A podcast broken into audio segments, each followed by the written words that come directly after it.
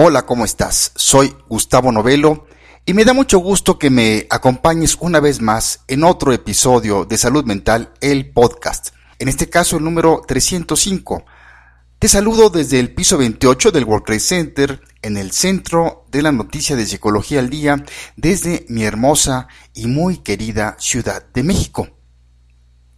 Los disturbios mostrados durante el fin de semana pasado en Charlottesville, Virginia, que dejó una víctima mortal de 32 años y al menos 19 personas heridas, así como el ataque terrorista de este jueves 17 de agosto, donde una furgoneta se introdujo en la Rambla en Barcelona, atropellando a decenas de personas a su paso, dejando hasta el momento a 13 muertos y más de 100 heridos, nos hace pensar una vez más en el creciente odio entre grupos que está sucediendo en nuestro planeta. Acompáñame en los siguientes minutos donde reflexionaremos en por qué está creciendo el odio en el mundo. Salud Mental, el podcast, comienza después de esta breve introducción musical con Marvin Gaye y su canción What's Going On o ¿Qué nos está pasando?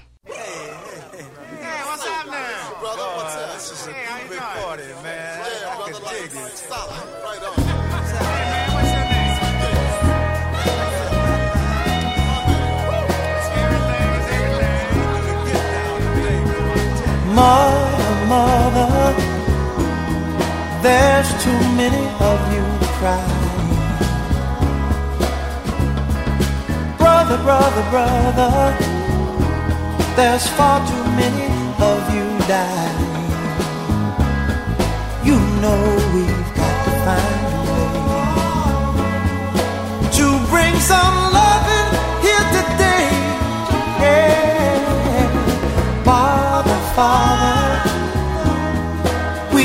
need to escalate.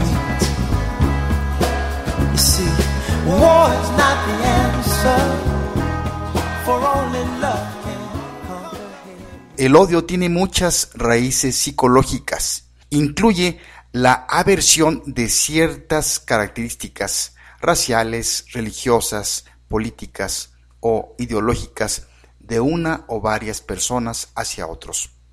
Pero cuando se trata de decidir unirse a un grupo de odio, se recibe un permiso implícito para agredir a las personas que no comparten nuestras creencias o son diferentes a nosotros.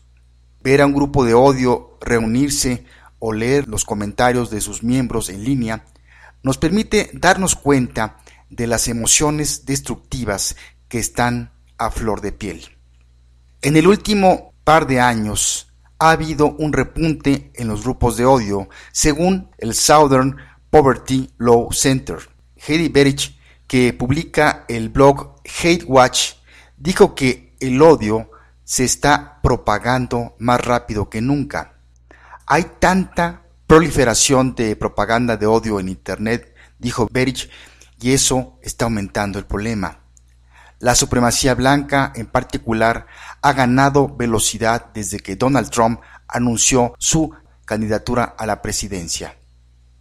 Hemos visto reuniones de odio y eventos muy concurridos de una manera que no habíamos visto en años anteriores, comentó Heidi Berich.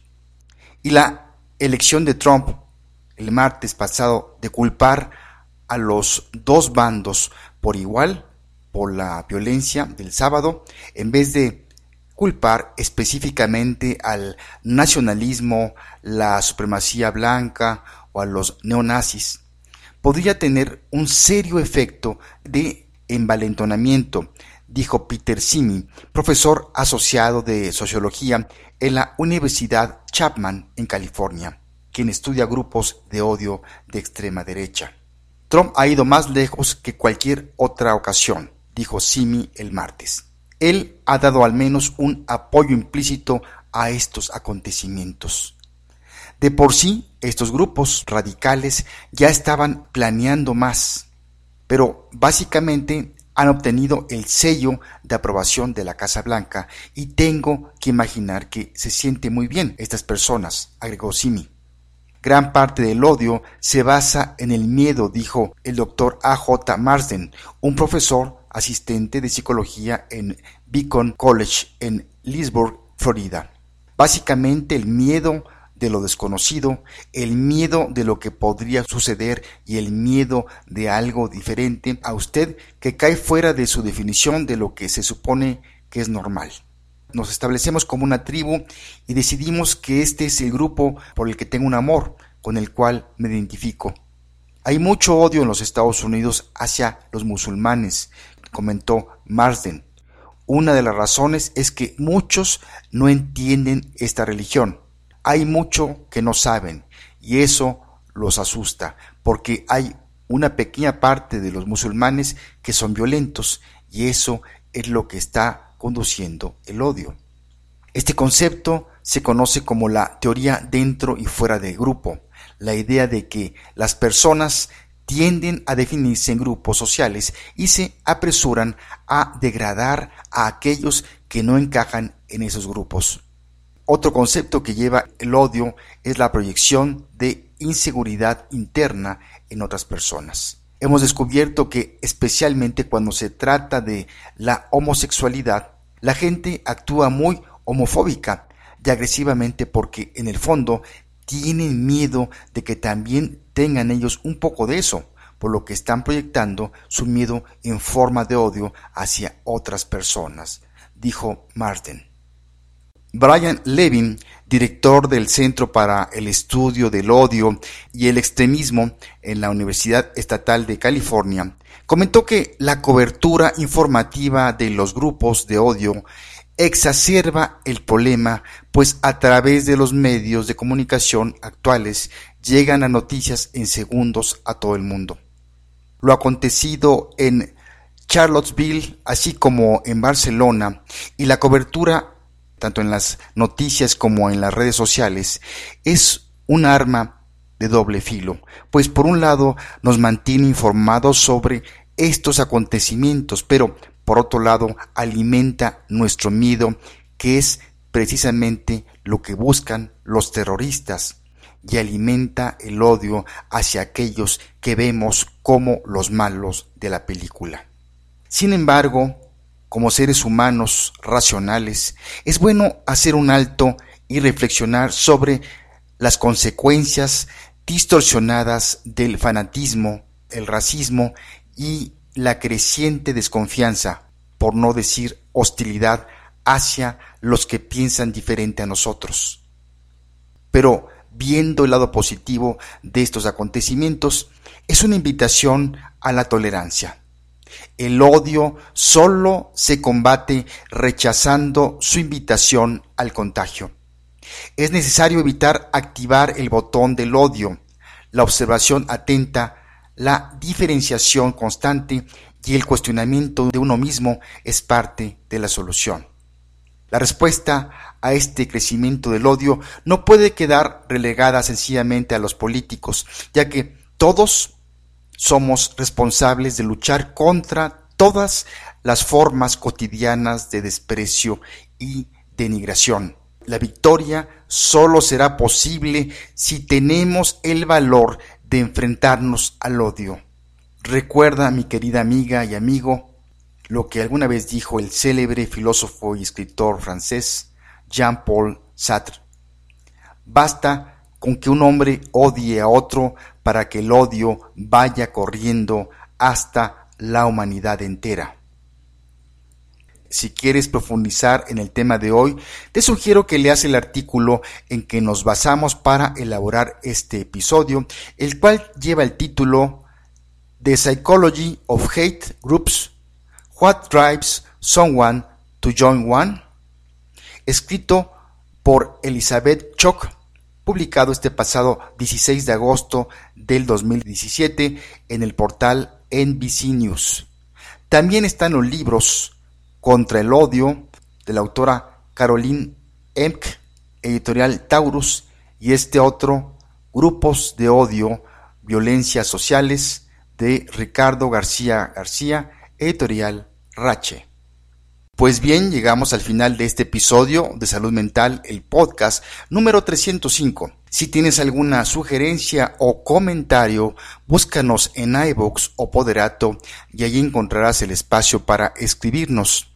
Vamos a cerrar este episodio con la canción What's Going On o ¿Qué nos está pasando? con Marvin Gaye.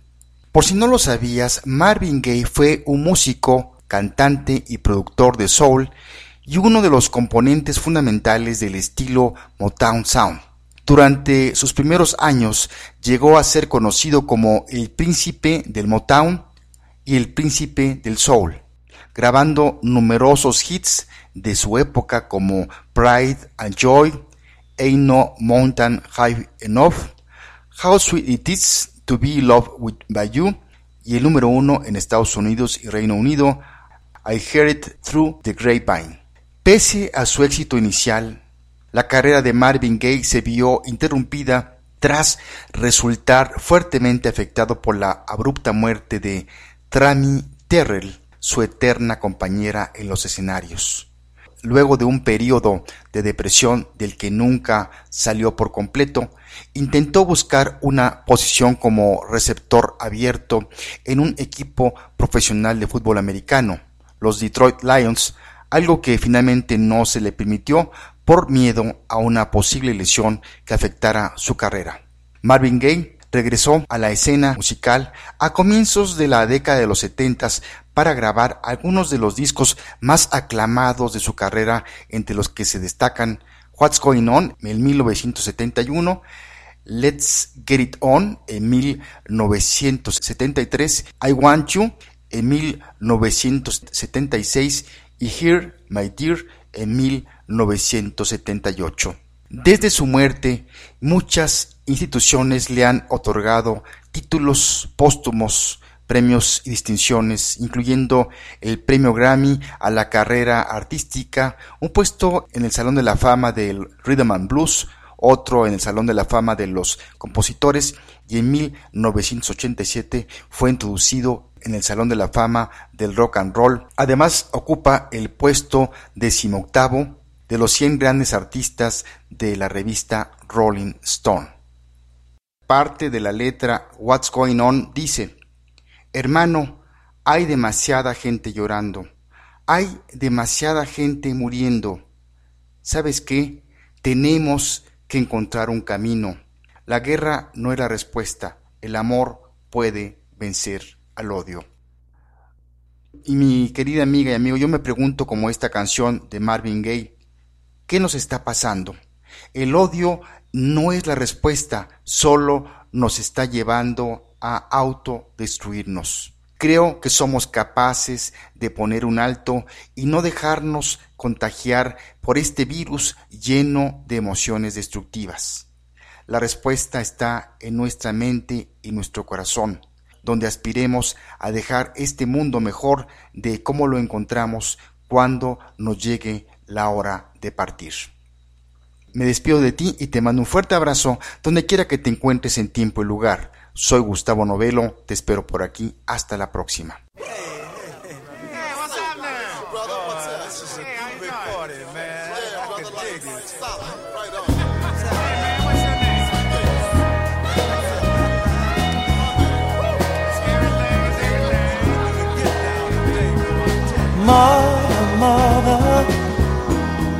There's too many of you crying. Brother, brother, brother, there's far too many of you dying. You know we've got to find a way to bring some loving here today. Yeah. Father, Father, don't need to escalate. You see, war is not the answer, for only love can conquer hate. You know.